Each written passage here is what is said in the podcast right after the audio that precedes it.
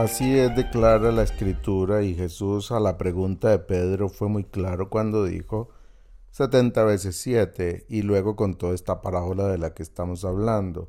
Eh, es muy claro, es clarísimo el mensaje. Si usted dice que es un seguidor de Jesús, si usted dice que es un discípulo de Jesús, si usted dice que usted cree en Jesús, entonces usted es clarísimo, usted tiene clarísimo cuánto le ha sido perdonado.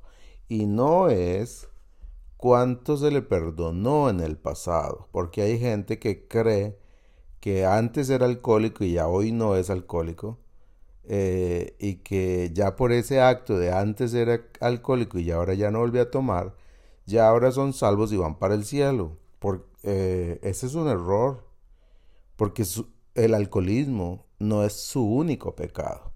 Puede ser que Dios le haya transformado en esa área y gloria a Dios por eso, pero ese no es su único pecado. Tenemos una lista enorme de pecados. Tenemos un montón de acciones en las cuales nosotros expresamos el pecado de mil maneras. El perdón de Cristo, el perdón real, incluyó todos esos pecados, todos esos pecados.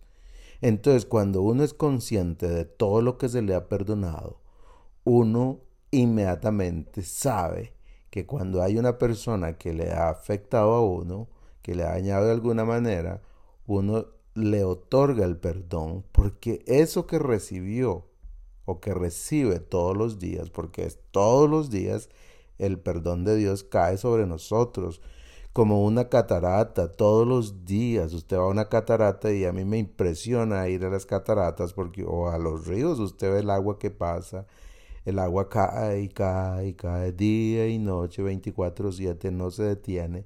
Así es el perdón de Dios, porque así debe de ser.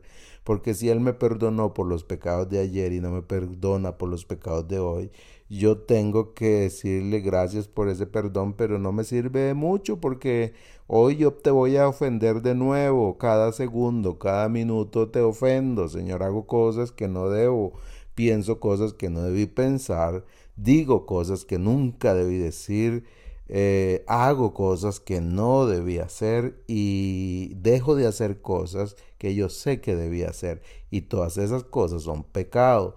Entonces cuando estamos conscientes de esa calidad de perdón que hemos recibido, es lógico que nosotros vamos a eh, perdonar a los que tenemos al lado. Y esas eran las palabras de Jesús. Por eso Jesús le está diciendo a Pedro esas palabras. Porque Pedro está confundido. Pedro está diciendo siete veces, siete veces es suficiente, Señor. Siete veces de perdonar a, la, a mi pareja. Porque es que, ay, es tan, tan repetitiva de los mismos errores que comete que me hace sentir mal todo el tiempo. Pedro estaba pensando así o este amigo que tengo que me falla de la misma manera. Y, Jesús le cuenta esto.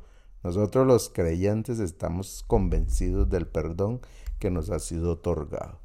Y por eso este, perdonamos a los demás. Así es que hoy piense en, de nuevo en lo mucho que le ha sido perdonado. Es más, pídale al Espíritu Santo que le ayude a hacer una lista hoy de todos los pecados que comete hoy Tome nota ahí en su celular, ahora es muy fácil.